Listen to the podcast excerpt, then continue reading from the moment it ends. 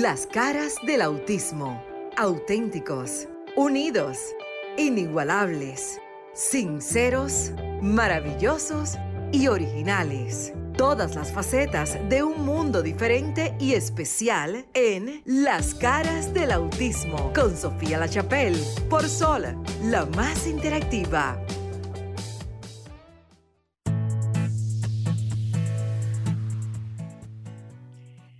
¿Qué tal? Muy buenas noches, República Dominicana y el resto del mundo en sintonía de Sol 106.5 FM, en sintonía como cada sábado, de 7 de la noche, hora en República Dominicana, que están los estudios principales de esta plataforma que ya se ve hace mucho tiempo en todas partes del mundo a través de la aplicación de Sol 106.5 FM. Si usted no está viendo a través de Roku TV, maravilloso, porque es que ya la tecnología, como siempre les digo, no importa si estamos en radio o en televisión, estamos comunicando de forma multidireccional.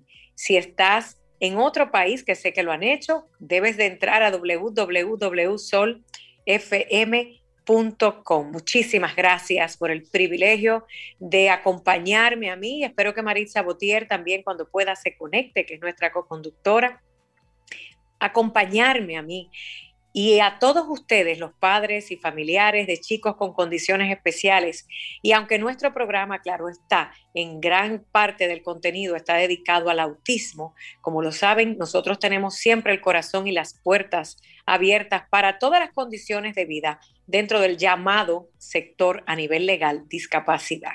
Gracias porque Sabemos que hay fieles oyentes que siempre nos están llamando desde diferentes lugares, no solamente en República Dominicana, gente que eh, pues nos da las gracias por tener un espacio como este y eso es importante porque sabíamos y apostamos a que era necesario informar y educar. Lo hacemos de una manera bastante interesante. Miren, yo no produzco, yo no pongo libreto, yo tengo invitados, invitados de todas partes del mundo que siempre están dispuestos a aportar y sumar al tema de educarnos todos e informarnos todos. Como ustedes saben, todavía estamos en medio de el proceso de vacunación a nivel del mundo, vacunas en relación al coronavirus y con ello también se continúa el debate, porque hay que decirlo, es un debate en torno a si podemos regresar a las escuelas o no con nuestros hijos de manera segura. Hemos hablado de esto en el programa y tenemos que seguir hablando de ello, porque después de la salud, lo otro más importante es educarnos. Educarnos y principalmente la educación de nuestros niños, adolescentes y adultos especialmente dentro de el llamado sector de educación especial. Muchísimas gracias a la invitada que ya está en línea desde Panamá. Quiero darle la bienvenida a una especialista. Ella dice, yo soy licenciada en educación especial, yo soy eh, también y trabajo con las familias dentro del sector como terapeuta familiar y me encanta escuchar eso. Y me encanta saber que tiene muchos títulos. ¿Saben por qué? Porque dentro de nuestras familias especiales y vivir en una sociedad que todavía continúa preparándose, y algunos ni siquiera lo han hecho, requiere de mucho conocimiento. Y si usted puede tener una o dos especializaciones que parten de la misma rama, o sea, trabajar con este sector de educación especial, se necesita de su conocimiento y más si está en Latinoamérica. Hemos tenido gente de Guatemala, de Honduras, hemos tenido invitados de Venezuela, de México, desde los Estados Unidos, nuestra comunidad, especialistas en todas las áreas. Primera vez que tengo una invitada desde Panamá. Panamá ya he ido y lo saben ustedes, he estado allí en más de tres ocasiones, incluso en un congreso por el autismo. Panamá tiene uno de los proyectos más completos que yo he visto en el abordaje de adultos, autismo, educación vocacional, vida independiente. Escúchenlo de nuevo. Adultos, autismo, trabajo para que aprendan algún empleo de manera vocacional, seguimiento de ese empleo y vida independiente. Muchísimas gracias a nuestra invitada Ana desde Panamá. Gracias a ti, Sofía. Para mí es un honor, de verdad, y, poder aportar lo mucho, poco o, nada que te pueda dejar. Para eso estamos. Amo la palabra hacer equipo. De verdad que creo que forma parte de esta maravillosa historia de quienes decidimos dedicarnos a que estos chicos que de una u otra manera, y como bien tú dijiste, no importa el tipo de discapacidad que tenga, esta es una voz para autismo, pero bienvenidos todos porque de verdad de eso se trata. Eh, déjame dejar los números porque ahorita empiezan a calentarse las líneas. Tenemos al Super Franklin en los estudios y la, tecnología nos une. 809-540-1065 en la República Dominicana, el 1833 610-1065. Si usted está en cualquier parte del mundo que pueda accesar y es de manera gratuita, 1-833-610-1065 y el 809-200-1065 desde el interior de los estudios, donde sale este programa que es la República Dominicana, mi patria. Porque tenemos que hablar de educación, tenemos que hablar de mejoras muchísimo.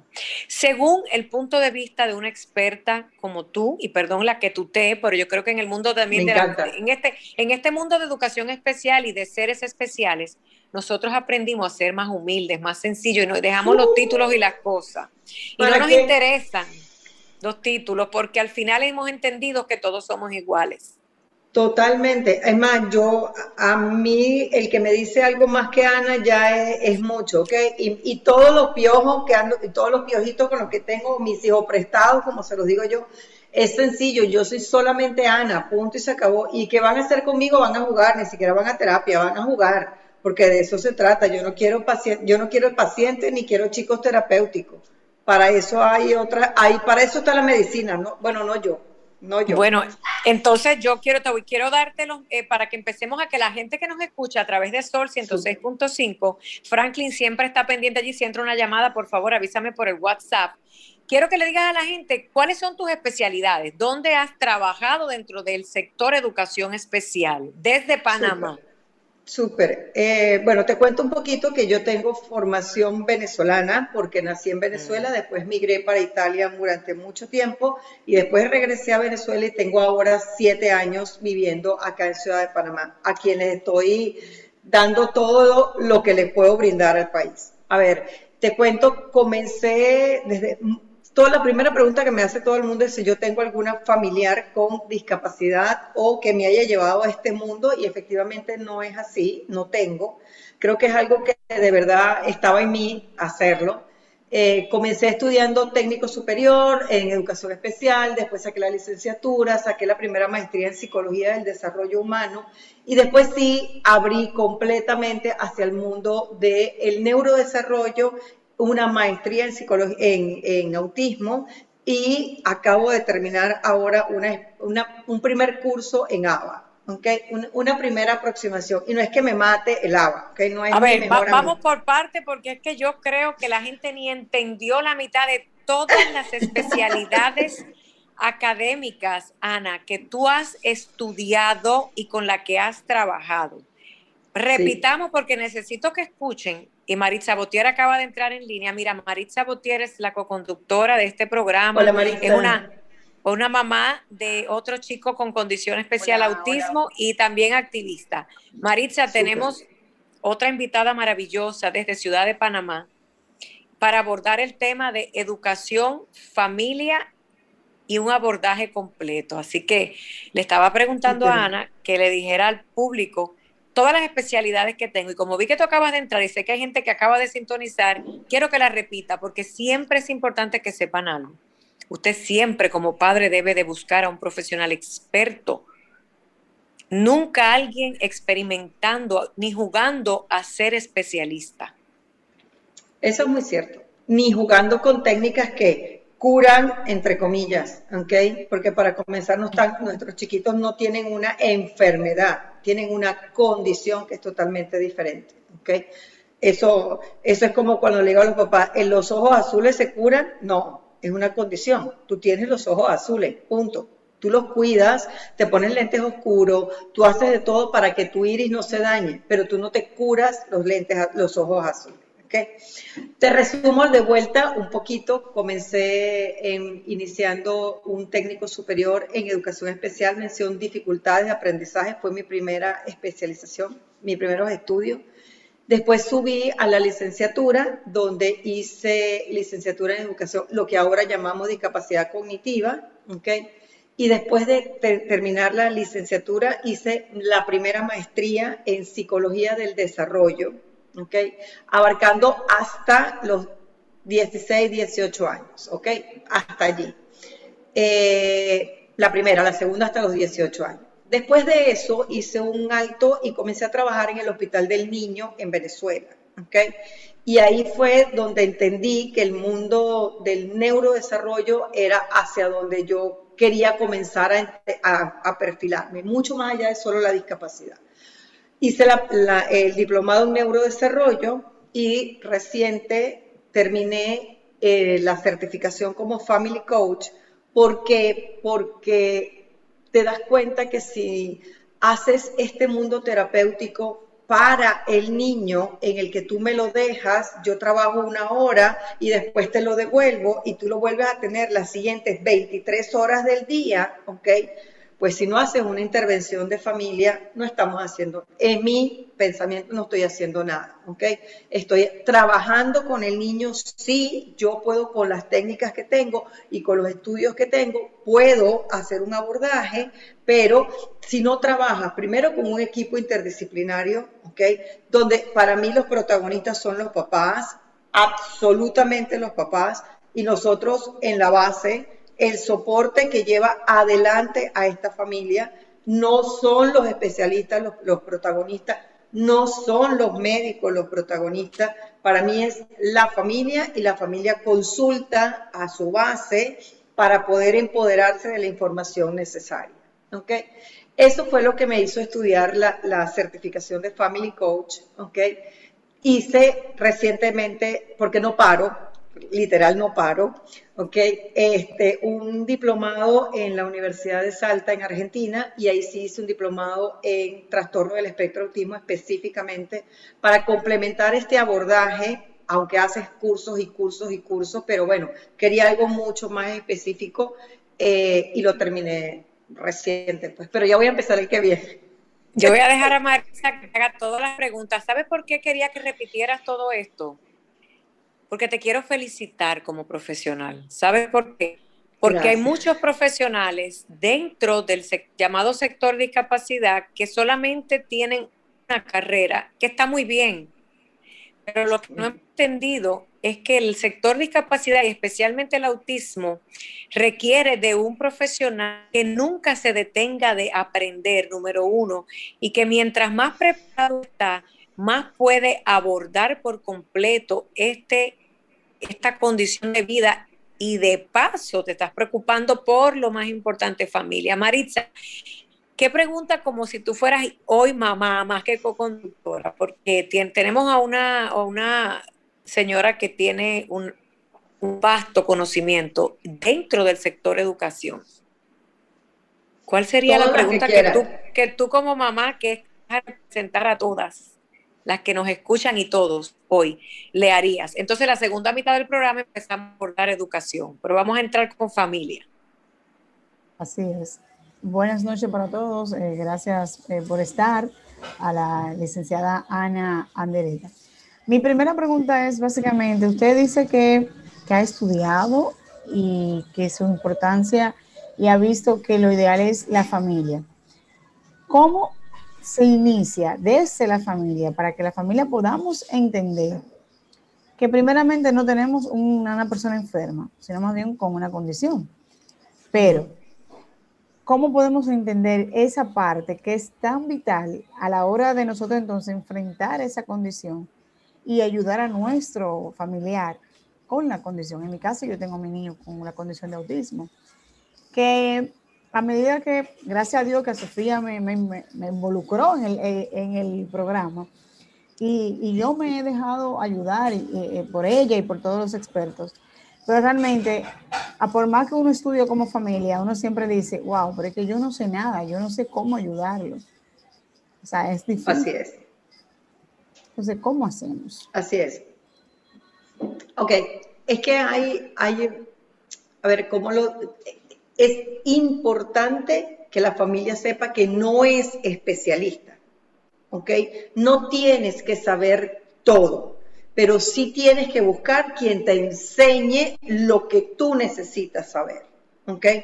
No es necesario que la familia sepa todas las técnicas de modificación de conducta. No tienes que saber sobre nutrición y si es verdad o no que hay dieta. No tienes que saber sobre medicación porque necesite un chiquito que tenga una condición que además sea comórbid o, acompañe su condición de autismo y necesite una medicación. Tú no eres neurólogo, ¿ok? Lo que sí tienes que tener es ese neurólogo que te responda todas las preguntas. El docente especialista, el psicólogo, el psicoterapeuta, el que tengas por delante, que tenga la suficiente paciencia para responderte a todas tus preguntas. Y voy a hacer hincapié en esto. Estamos hablando de tu hijo, ¿ok? No estoy hablando de un carro, estoy hablando de un hijo. Y si yo no tengo la suficiente paciencia, tiempo para repetirle y repetirle y responderle a un papá todas las dudas y preguntas, entonces no estoy haciendo un abordaje de familia. Ojo, hay especialistas muy buenos, muy buenos, que efectivamente son muy buenos terapeutas con los chicos. Pero cuando toca hablar a la familia, efectivamente, no logran empatizar, no logran transmitir, no llega y la familia se va con muchas dudas a la casa y vuelven a hacer la pregunta otra vez y entonces, a ver, te dicen, pero ya le expliqué otra vez, pues vuélvele a explicar, es un hijo, ¿ok? O sea, yo se los digo a los papás cuando les hago la, la analogía. Si tú vas a un concesionario y compras un carro nuevo y te dicen que cada 5.000 kilómetros tú tienes que hacerle un chequeo, ¿ok? Tú estás súper pendiente para no perder la garantía, ¿ok? Y, y mira que te cambien los repuestos y haces todo lo imposible para que tu carro esté en perfecto estado. Y cuando tú vas, le pides al mecánico que te explique y vuelve otra vez. Bueno, si eso lo hacemos con un bien material y nos preocupa la garantía, ¿cómo no lo vas a hacer con tu hijo? ¿Ok? Entonces, no puedes no hacer preguntas, no puedes, tienes que hacerlo y tienes que conseguir ese especialista que te haga sentir a ti, no que te diga lo que tú quieres escuchar.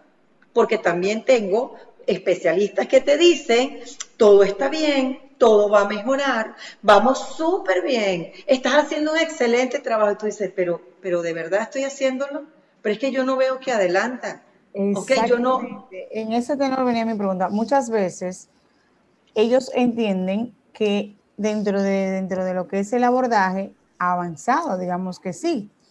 Pero sin embargo, uno como familia dice, pero es que yo lo veo igualito. Entonces, ellos entienden que nosotros preguntamos mucho y que como no somos expertos, no entendemos. Lo que pasa es que nosotros somos los dolientes. Y a nosotros ser los dolientes, nosotros entonces como que exageramos muchas veces quizás en, en, el, en el tratamiento o en la terapia y entendemos que mira, y fatigamos. Realmente yo puedo decirlo porque... A ver, Maritza tan bella. Ella es tan tímida y ella es tan como protocolaria y diplomática, claro que es abogado, ya sabe que no se le puede ir la mano porque es abogado. Yo se lo voy a decir a calzón quitado en blanco y negro. Oye, es que hay especialistas por dos razones que no te quieren decir las cosas. Primero, porque no sienten varias razones, no sienten pasión por lo que hacen ya se acomodaron y se dieron cuenta que esto es un excelente negocio y no le conviene que tú como padre aprendas porque te hacen codependiente de sus terapias. Esas tres cosas juntas, cuando tú ves un profesional, supuesto profesional, qué bueno que estudió y hay muchos diplomas colgados ahí, que no quiere contestar tus preguntas, le, mira, eh, la palabra paciencia aplica a todo.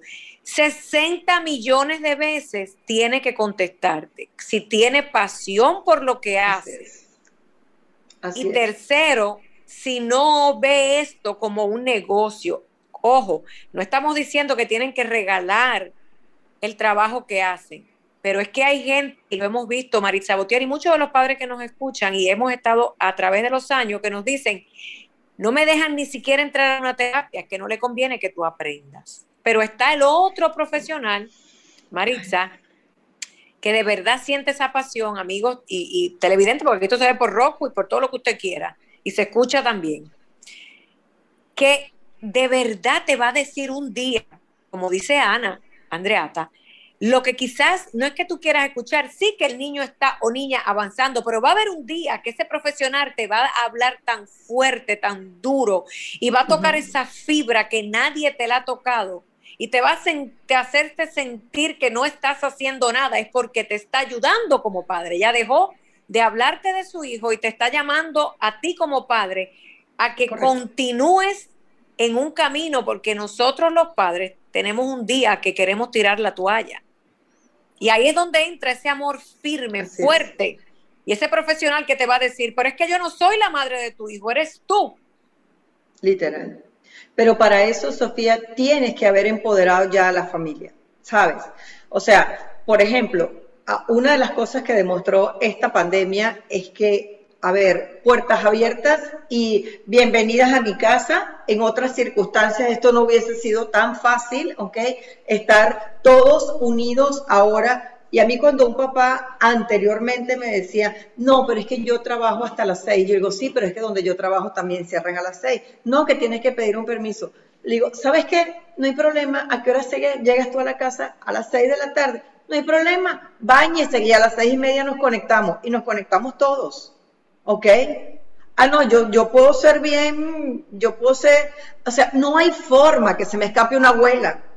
No hay forma, porque ahora tengo a las abuelas que ahora las abuelas retomaron un rol protagónico que antes no tenían. Sí, porque todos los chiquitos iban a una guardería, a un maternal, por ejemplo, ¿ok? O llegaban, pasaban todo el día en, en las instituciones. Ahora los tengo de vuelta en la casa. Y las abuelas también tienen dudas y preguntas y tienen angustias porque sigue siendo un miembro de la familia. Yo he tenido reuniones de family coach con siete miembros de la familia siete, ocho miembros de familia y todos tienen el derecho de hacer una pregunta diferente. Obviamente, también tengo el otro extremo, ¿ok? Que tú le dices, a ver, ¿lo practicaste? ¿Lo probaste? ¿Lo hiciste? Y ahora hacemos uso de la tecnología. Ahora quiero un video tuyo haciendo lo que tú me, lo que me pediste que te explicara. ¿ok? Porque este es un compromiso, ¿sabes? Los, los, terapeutas no tienen una varita mágica, no la tenemos, ningún terapeuta la tiene y tampoco la necesitamos, ¿ok? Porque estamos hablando de personas, pero tampoco los papás pueden ser pasivos en este proceso porque no, es, una muy buena mezcla, ¿sabes? Aquí es, es, jugar con las teclas hasta que le hagamos el jaque mate a lo que nos esté preocupando. Como le digo, si es conductual, todos tenemos, yo te puedo decir cómo lo vamos a abordar, yo te voy a decir qué vas a hacer, pero tú lo tienes que poner en práctica. Porque, repito, llévamelo, tú me lo traes, yo no tengo problema, yo lo veo una hora de siete días a la semana, yo lo veo una dos, tres veces, tres horas de una semana y el resto. Y el resto. ¿Sí? Puertas cerradas, ¿por qué? Si el hijo es tuyo, no es mío. Eso como que yo le pidiera al mecánico que lo llevo a que repare mi carro y que yo quiera ver si le está cambiando el aceite o no y el mecánico se ofenda. Pero es mi carro. Yo puedo tener todas las medidas de precaución, pero es que yo quiero ver cuando el aceite sucio salga. En mi carro. Porque yo no le puedo abrir la puerta a un papá, a una mamá que quiera ver, ¿ok? Ciertamente hay, hay, hay algunas destrezas sociales, hay algunas habilidades que cuando los chiquitos están delante de los padres, pues va, funcionamos todos totalmente diferentes y eso también lo sabemos y que hay que poner algunos límites en las terapias también es cierto, ¿ok? Pero responder preguntas, la familia tiene que tenerlas, tiene que tener respuesta, porque si no se las doy yo, se las va a dar alguien. Y comienza ese peregrinar y ese peregrinar de buscar y buscar y buscar hasta que aparecen las dos versiones. El que te dice duro y cruel lo que tiene y a ese lo detestas y lo odias, ¿ok? Porque de una vez plan, te explota el globito y te dice, tu hijo tiene A, B, C, D y hay que trabajar, o está el otro que eso no es nada, no, si yo lo único que... Ven, siéntate aquí, vamos a jugar. No te preocupes, aquí no pasa nada. Todos los demás te están diciendo ninguno, ¿ok?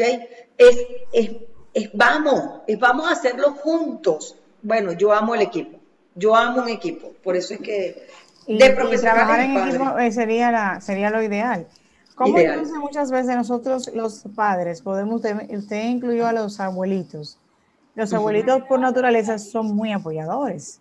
Sí. Y a veces uno le pone las reglas, pero el abuelito en un minuto te desbarató esas reglas. O sea, ¿cómo se maneja esa parte? Porque las familias tenemos esa situación. Inclúyelos, llévalos a la terapia, ¿ok? Llévalos para que ellos escuchen que no es que tú no quieres, no es que tú eres la hija mala o la, o la nuera horrible así que la suegra no te deja que te acerque. No, ninguna de las dos cosas. Cuando tú las incluyes y ellos escuchan de los terapeutas, que le das unas recomendaciones muy específicas. Caso alimentación, por ejemplo, que tenemos chicos hipersensibles que no les gusta comer, entonces, ay no, la culpa es tuya porque tú nunca le has dado vegetales a él. Pero es que, ve, la culpa es tuya. Tú, tú, ¿sí? Cuando tú le explicas que es un tema de textura, que vamos a ir paulatino, que vamos a ir muy poco a poco, que vamos a ir tolerando, y le das recetas simples o ellas te dicen, no, es que yo hago, no sé, la sopa y se la licúo, y tú le dices, vamos a probar a darle grumitos, a ver, no la licúes tan espesa, dale un poquito más. Son después las que te mandan las recetas, ¿no? Pero porque la incluyes, y si nosotros no trabajamos la inclusión de los miembros de la familia a este mundo que nos toca, ¿quién más si no empezamos por los propios miembros de la familia? Yo quería añadirles ahí, bueno, déjenme hacer una pausa. A ver, hello people en los teléfonos 1809-540-1065 y 1833-610-1065. Yo les voy a decir cómo hice con mi mamá como todas las abuelas del mundo, todas las abuelas del mundo, primero le dan pena. Ay, mi hija, que tuviste un niño con un defecto, con un problema. Ay, que el mundo se me va a acabar porque las abuelas nos aman con amor infinito. Para las abuelas, sus hijos y sus nietos son perfectos, pero cuando llega, hay una llamadita en línea. Buenas noches, bienvenido a las caras del autismo. Buenas noches. ¿Cómo está usted? Buenas noches. ¿De dónde nos llama y su nombre? Ramón, de San Cristóbal. De San Cristóbal. Dígame, don Ramón. Sí, excelente. Él se de, Panamá, ese gran país. Le dicen el pequeño Nueva York, la tierra de Rey, de mano de tierra. Me gustaría conocer ese país algún día. Bueno, Ana, bienvenido. quizás Dios me permita. Bienvenido. Gracias, venga a Panamá, pero quizás a Ana y a otros profesionales de otros países podamos invitarlo a un Congreso Mundial de Autismo. Eso está en una agenda dentro de este proyecto que el Señor puso en mi corazón para educar familias, que de eso se trata. Gracias. ¿Y usted por qué nos llama? Yo espero que no haya colgado. ¿Tiene algún familiar? ¿Le interesa el programa? Sí, uno no, hay que reconocerlo. Usted hace un excelente programa. Usted, indiscutiblemente, usted es una profesional de la comunicación. Mi inquietud es la señora de Panamá, si allá dieron el 30% de la FPI, ¿cómo ha seguido el país? Gracias tan bello. Él quiere su, es que el señor está abogando porque le entreguen un dinerito que en este país, en República Dominicana, no se ha entregado. Ay, Dios mío. Ay, mira. Pero ¿sabe qué? Se les agradece, se les agradece porque escuchan el programa, pero son gente bien inteligente que aprovechan su colita y para su, ¿sabes? Su dinerito. Está bien. Sí, eso yo decir que él, llama todos los sábados. Él llama todos los sábados, pero mira, es un fiel oyente. Quiere decir que es un fiel oyente. Mire, que le den el dinero a don Ramón de San Cristóbal, caramba. Ya es hora. Déjenme volver al tema de las abuelas. Ya mismo entramos a educación educación en las escuelas, mamacita. ¿Qué hice con mi mamá? Que es la mamá y las abuelitas de todas nosotras, quizás te está pasando, Maritza, y usted que nos escucha en la cara del autismo. Miren, tenemos que entender, y uno pasa por un proceso psicológico también emocional, notar rabia a los padres, conchole mi mamá, mami, no me le digas así al niño, a la niña, por Dios, y uno entra quizás a pelear, pero también hay días que uno sufre porque ve a su mamá sufrir, a tu madre, que es la abuelita del niño, y, y una psicóloga, por eso es importante hablar con psicólogos, Dios mío, se lo decimos siempre, no se le olvide, es como el dentista. No, mentira, es como su ginecólogo, como su médico de cabecera, hay que verlo todos los meses. Yo le dije, una, una psicóloga me dijo, Sofía, tienes que pararla. Con amor, pero la vas a sentar en tu casa, le vas a explicar que tus hijos no están enfermos, que tus hijos tienen una condición, tú le vas, tú le vas a dar una clase con mucho amor y luego la vas a incluir en lo que tú estás aprendiendo. Y le vas a decir, madre o padre, al abuelito, si tú me quieres ayudar, cuando tú vengas aquí, en vez de hacer esto, tú vas a hacer esto. En vez de decir esto, vas a hacer esto. Y fue un proceso, pero ¿sabes qué? Lo logramos. Duró. Yo no le estoy diciendo que es fácil. Lo logramos, pero tuvimos, en mi caso yo, que entrenar a mi madre contra viento y marea, cogerla de vez en cuando, boicoteando el proceso, porque son expertas, pero lo logramos. Claro. O sea, ella lo hace incluso por amor muchas veces. no lo dudes. Pero realmente es un tema. No lo dudes, no lo dudes. Dígame cuando, por ejemplo, tú le dices, vamos a tratar de disminuir el azúcar importante que disminuyas el azúcar. Pero si yo que tengo 70 años he comido toda mi vida azúcar, ahora ¿por qué me vas a venir a decir que hace daño? Otra llamadita, otra llamadita con el permiso. Bienvenidos a la cara del autismo. Ay, Sofi, ¿cómo está, hija? Mi otra, mi otra, mi otra no nuestra. de la romana, de la romana. ¿Qué Digo, tal, de la romana primitiva. Cuéntanos, ¿qué te parece otro programa más? Buenísimo, bueno, mira, eh, eh, buenas noches al país, allá donde ustedes están. Estaba escuchando a, Ana, no voy a decir la señora Ana, sino a Ana, en confianza, cuando ella, cuando ella le explicaba todas las preparaciones que ella ha obtenido, de verdad que sentí sí que ella siente pasión tal como tú dijiste, Sofía, tú y yo coincidimos porque yo también lo sentí, bueno, esta es una profesional que siente pasión por lo que hace. Y eso es muy importante para, o sea, para poder llevar los conocimientos en práctica con, con, la persona con la condición o cualquier otra situación de, de, salud en otras enfermedades que tienen otro tipo de gente. Y también eh, comprender todas las cosas y instruir bien a la familia, a la familia, porque después que se sale del profesional es la familia la que tiene que, o sea, eh, bregar con todas las situaciones difíciles que, que se dan en, en momentos como, como en todo, como también con personas así como nosotros que no tenemos condiciones, que hay que tener mucha paciencia y conocimiento. Y para terminar, Sofía, tú decías que, bueno, eh, todos los comienzos cuando se va a instruir, que tú lo decías, repito, eh, son difíciles, pero al fin y al cabo se adquieren los conocimientos y después las cosas se le facilitan mejor a la gente. Gracias. conoce, señora, conoce, antes de irse, ¿conoce usted a alguien con la condición de autismo? Ah, bueno, ella está en línea, ella vuelve y llama.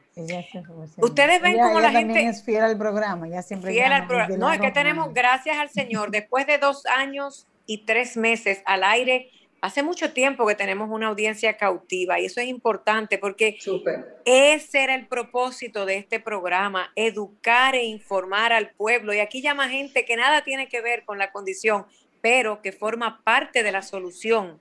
Porque yo estoy seguro que todos los que llaman, cuando ya le hablan de autismo, dicen, yo escuché un programa y yo sé un poco y ahora hay empatía, ahora respetan. Otra llamadita, bienvenidos a las caras del autismo. Saludos, ¿qué hay? ¿Cómo están ustedes?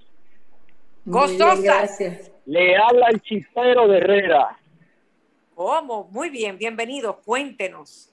Yo nunca me había atrevido a llamar al programa, pero siempre lo escucho. Oh. Entonces, la pregunta es, yo en mi familia, yo que yo sepa, no, no tengo con ningún familiar que sea autista. Okay. Yo quisiera, yo quisiera saber si en este país, ¿qué, día se celebra el Día del Autismo? Si se celebra y, y si en este país en algunas actividades con los niños autistas. Me dio en el clavo. Excelente. Excelente pregunta que se la vamos. Oye, mira, Marisa, tú estás escuchando esto. Miren, esta servidora lleva años hablando con 500 diputados, senadores en diferentes partidos, en diferentes gobiernos, explicándoles la importancia de tener un anexo adendum a la ley de discapacidad que hable específicamente, como ya hay leyes de autismo per se, solitas, que se le añaden a la ley de discapacidad en otros países, porque dentro del contexto de tener una ley, protocolo, porque es, es válido hacerlo y como les dije, ya otros países lo tienen, es precisamente porque ello permite que los países crean identidad dentro de sus ciudadanos. O sea, el mundo entero, para el señor que nos escucha, celebra el 2 de abril el Día Mundial del Autismo. Pero qué bonito es que, por ejemplo, en Honduras, el 30 de, eh, de abril, perdón, 30 de abril es para todos los ciudadanos hondureños. Pero qué bonito que en otro país es otro día, porque la consigna es que se le dé identidad ciudadana por país a los individuos que viven dentro de ese territorio, porque eso los hace más especiales. Porque a veces, y se los digo porque me los dicen otros padres, hay un síndrome de yo soy el niño abandonado. Yo, aquí en mi país no me ven. Aló, hola, yo soy la mamá de, de, Puerto Rico, la mamá de Guatemala, de Honduras, del Salvador, de Nicaragua. Nadie ve a mi hijo. Yo estoy como perdida en el planeta Tierra. Soy como de Marte. Entonces, hay un, hay un fenómeno psicológico que se llama el autismo huérfano. Muy interesante. Estuve en una, en una reunión de psiquiatras y psicólogos especialistas en autismo. No recuerdo dónde, pero estuve. Y cuando escuché el síndrome de la familia huérfana en el autismo, era precisamente en estos, e, ellos buscando que los países se hicieran cargo de sus ciudadanos, creando espacios exclusivos para ellos y no solamente pegándoselo a las Naciones Unidas, porque es muy fácil que otro le celebre una fiesta a usted. Es muy fácil usted engancharse en la fiesta del amigo y celebrar con el amigo que es el que el que pero ah, bueno, esperamos, ay, ay, es que la lengua se me va. Esperamos que la República Dominicana y los diputados que siempre están ocupados, perfecto, en muchas cosas, pero ¿por qué el autismo no es importante, caramba? ¿Por qué hay que estarle rogando que, que hablemos de autismo? Me molesta tanto porque hablan de todo, de todo, del dinero, de los políticos, de los corruptos, de la educación, del coronavirus, del planeta Marte, del presidente que vino, del que se va, de la prostituta, de las leyes de aborto, pero ¿para cuándo vamos a hablar de autismo? En el pleno del Senado, ¿para cuándo? ¿Por qué las familias con autismo son como la basura del pueblo? ¿O es que ustedes se piensan que nosotros tenemos que estar todo el tiempo con la cara bonita? Yo estoy hablando en nombre de todos los padres. Porque me da vergüenza que en mi propio país, y lo voy a decir y no me importa, porque siempre lo he dicho, me da vergüenza que en mi propio país, República Dominicana, y estoy cansada de hablar con gente de todos los gobiernos, nadie haya hecho nada por el autismo. Y yo no me vendo con nadie. A mí nadie me paga un salario ni trabajo con nadie. Pero si me lo van a pagar, quiero ver un resultado, porque yo también soy una profesional. Me da vergüenza que en Honduras y en Guatemala, esta dominicana, junto con las madres hondureñas y guatemaltecas, empujamos y empujamos, y quizás por un milagro divino, esos ciudadanos tienen ya un día y un protocolo, aunque no se lo cumplan. De eso nos encargamos después. Pero ¿qué es lo que pasa en República Dominicana? A mí me da vergüenza. Qué bonito que Sofía La Chapelle muy honrada en las noticias por tantos años y qué bonito que yo pueda llevar el nombre de mi país en alto a otros niveles. Pero a mí me da vergüenza decir que en mi país no le prestan atención. No me hablen del CAI. No me hablen del CAI porque es lo mínimo que estamos haciendo. No me hablen de dos o tres clasecitas de educación especial porque eso es para tapar un hueco y bien grande. No me hablen de que designaron a 10 gente de educación especial porque lo hacen en todos los gobiernos y no pasa más que un por ciento de lo que debe de pasar. Y como gracias a Dios en este país somos democráticos, no me pueden desterrar. Y sé que me van a cerrar las puertas, pero también sé que otros me las van a abrir porque me las han cerrado y hay gente que me llaman y me dice, ¿saben qué, Sofía? Esa persona no te va a volver ni a contestar una llamada porque te tiene miedo y da vergüenza. Porque no es a mí que me tienen que tener miedo. Está, mi miedo es que por amor a Dios le están faltando el respeto a las madres y los padres de la República Dominicana que tienen un hijo con autismo. Pero como ninguno de ustedes hablan, porque todos tienen o temor o dos, están afiliados a o tres, le están haciendo un favor Después no se quejen. Por eso me molesta. Cuando me llaman por detrás en los teléfonos y me dicen, no ha pasado nada, Sofía. Digo, pero es que tú empezaste a hacer algo y paraste porque alguien te hizo un favor. Oiga, la dignidad de su hijo no se vende. La dignidad de un hijo no tiene precio. Y si usted mismo no respeta los derechos de su hijo por encima de cualquier gobierno, de cualquier situación, no tiene derecho de pedir nada. Punto. Me molesto. ¿Sabe por qué? Porque me muera yo mañana. Tengo un dolor en mi corazón que no pasa nada en la República Dominicana más allá de lo necesario para tapar un hueco. Y me estoy cansando. Porque yo me, los intereses son muy fuertes. Yo me voy a ir a las Naciones Unidas y voy a hacer una denuncia porque a mí las Naciones Unidas me reciben. Gracias al aval y el respeto de haber logrado y estudiado muchas cosas. Usted podrá hacer un hueco y taparme una oficina de gobierno, una de un diputado y otras cosas, pero yo voy a ir a desenmascarar próximamente a muchos gobiernos, que de paso hay otros más, que van y se sientan descaradamente ante las Naciones Unidas con unos papeles que se los inventan porque yo conozco más de ocho países, a las fundaciones, a los padres, estén enemistados o no, porque ese es otro síndrome, que se pelean entre ellos, pero al final todos hablan. Y yo escucho a veces a los representantes de organizaciones de discapacidad sentados en las Naciones Unidas inflando información, diciendo que ahí están haciendo cuando lo que lo pusieron fue en un periódico. Yo les voy a dar un ejemplo. Aquí un alcalde en la República Dominicana junto con otro que también se lanzaron los dos parapolíticos, dijeron y usaron mi cara. Hicieron una conferencia de prensa y dijeron que iban a hacer un parque por la inclusión y el autismo. Junio 2017. Estamos casi a junio 2021. Y esos dos, primero, el alcalde ya no está y el otro no lo eligieron porque la justicia de Dios siempre llega. Y todavía el parque no se ha hecho. Y hay padres que todavía me escriben, Sofía, ¿qué pasó que tú dijiste? Y eso está en todos los periódicos del país. Oiga, no ofrezca si no va a hacer nada. No ofrezcan a un pueblo, a una madre desesperada, no lo ofrezca. A un padre desesperado, no lo ofrezca. Pero me van a perdonar los padres. Ustedes son los culpables. Ustedes. Por no hacer lo que tienen que hacer. Y yo no estoy hablando de violencia, yo estoy hablando de firmeza y dignidad.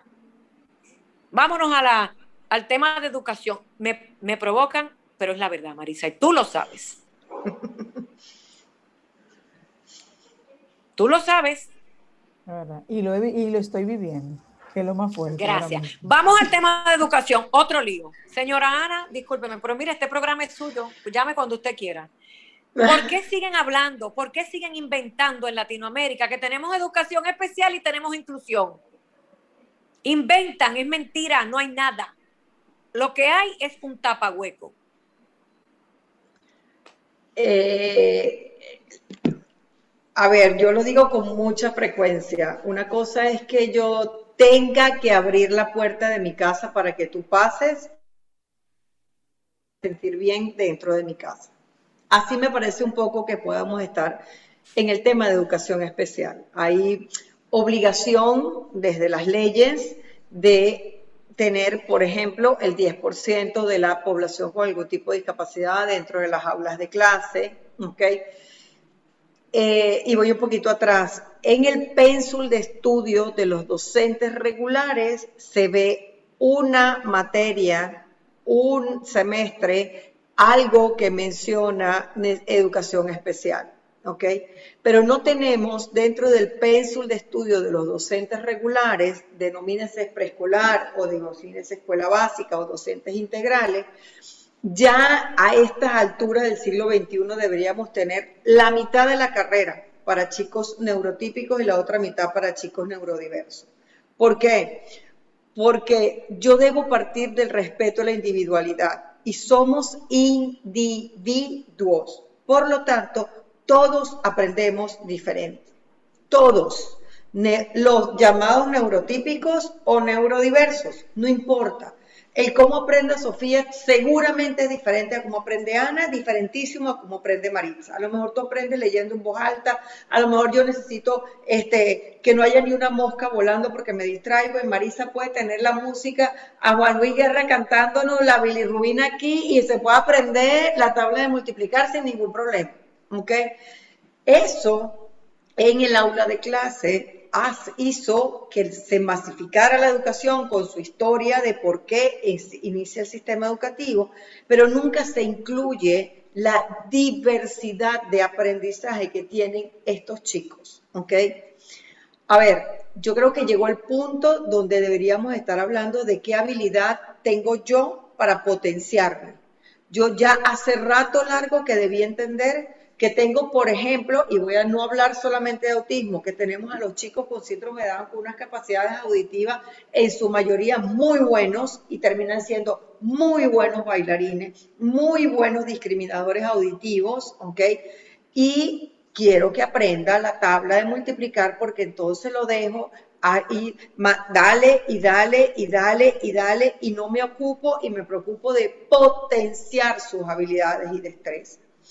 En el caso particular de los docentes, agradezco al docente que dice, wow, Ana, yo no sé, yo no sé, ¿ok? Pero el que te dice, yo no sé y no lo quiero aquí, pero también tengo al otro que me dice, yo no sé, pero dime qué hago, ¿ok?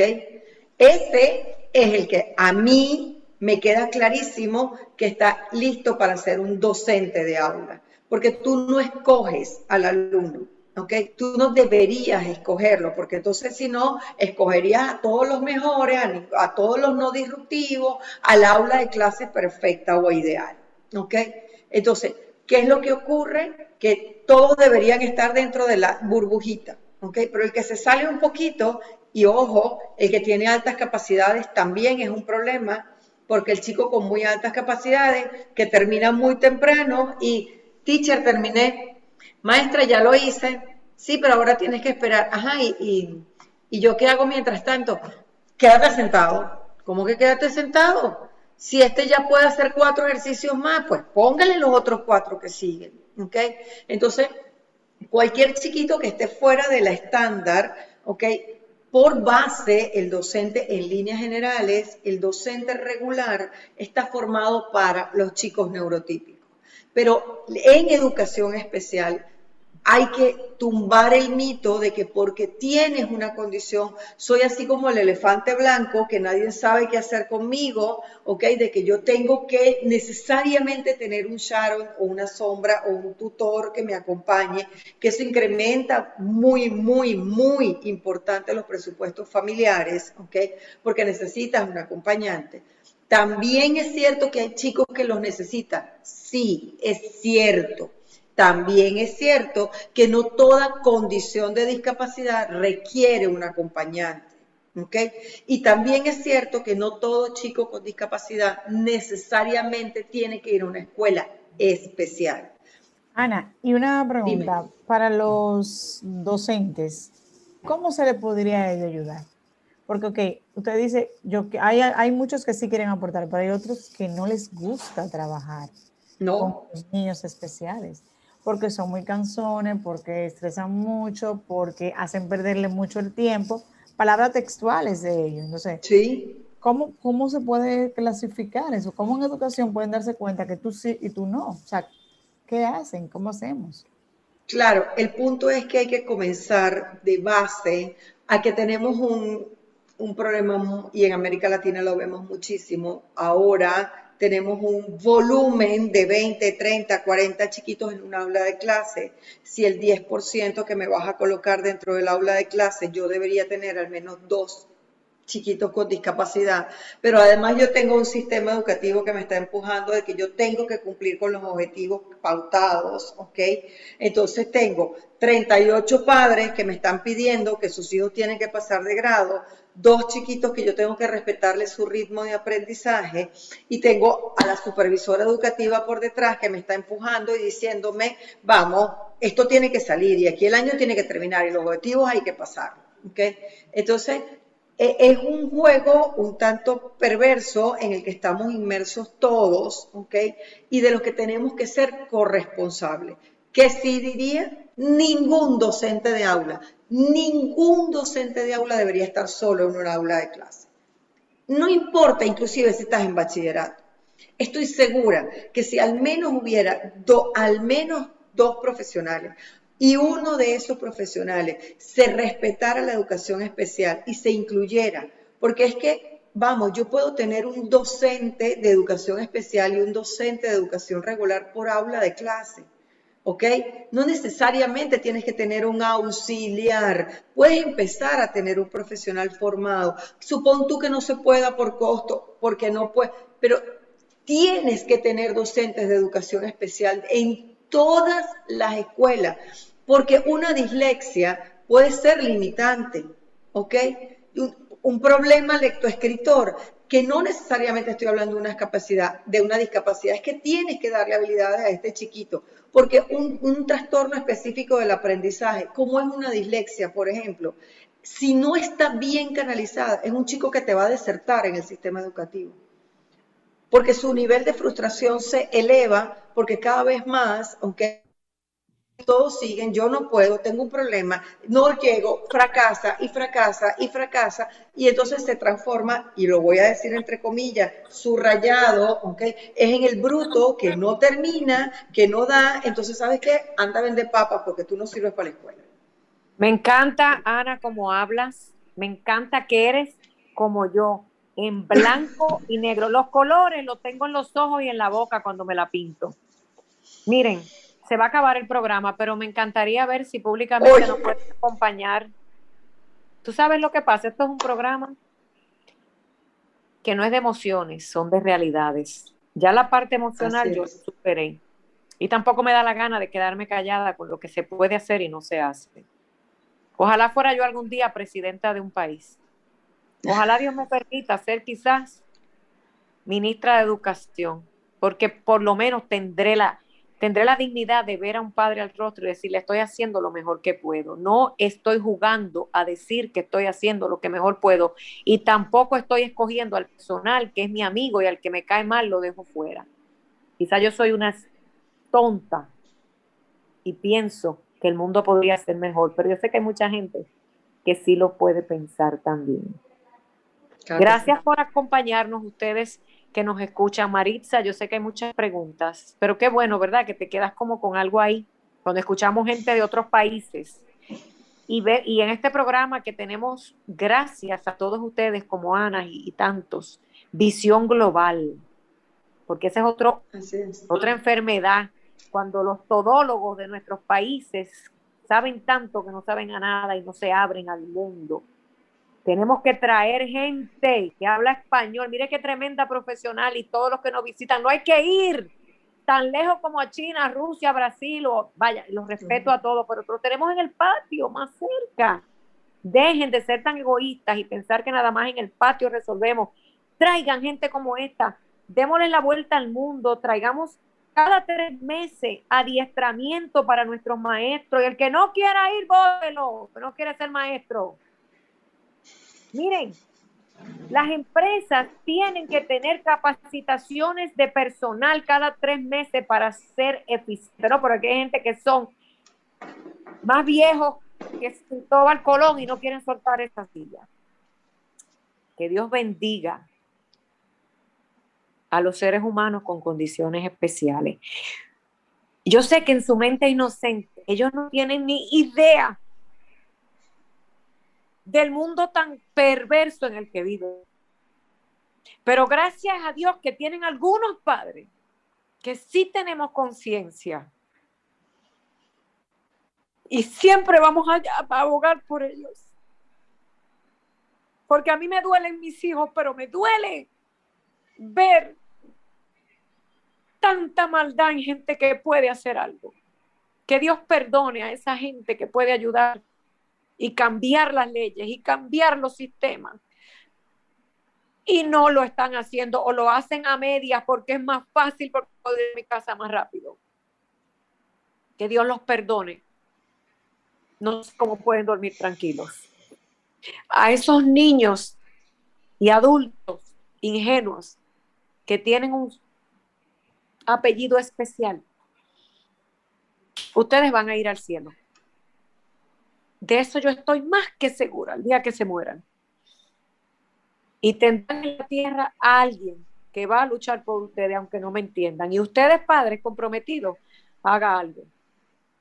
Y si usted como padre no quiere un hijo con una condición especial, mire, sabe que lo voy a decir aunque me duela, déselo a alguien que lo quiera y que lo trate mejor que usted, porque también hay padres que dan vergüenza y que le dan vergüenza a sus hijos y los esconden.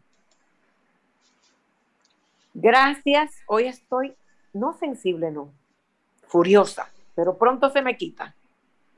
Porque yo me voy a levantar el lunes y mañana domingo a seguir trabajando. Que Dios me los bendiga. La educación tiene que cambiar. Los servicios sociales tienen que cambiar. Que Dios me los bendiga. Ana, quisiera que lo tuvieras de nuevo. Vamos a hacer un programa completo, Maritza. Gracias, porque yo sé que estás aprendiendo de la medicina, que es difícil. Te dije que estás metiendo en camisa de once varas y quizás... Y he sufrido mucho, sí. y me falta mucho, dice, y es verdad. Pero te felicito porque sigues al cañón, aunque sé que tienes tus limitaciones. Ustedes que nos escuchan, Radio Cadena Comercial Franklin, en los estudios y a todos que hacen este programa posible que Dios los bendiga porque ustedes están haciendo su parte también con el simple hecho de escucharnos. Muchísimas gracias y será hasta una próxima entrega en las caras de Gracias. Mantente conectado a nuestro programa en las redes sociales. Búscanos y síguenos en Facebook, Instagram y YouTube como Sofía La Chapelle TV. Las caras del autismo por Sol, la más interactiva.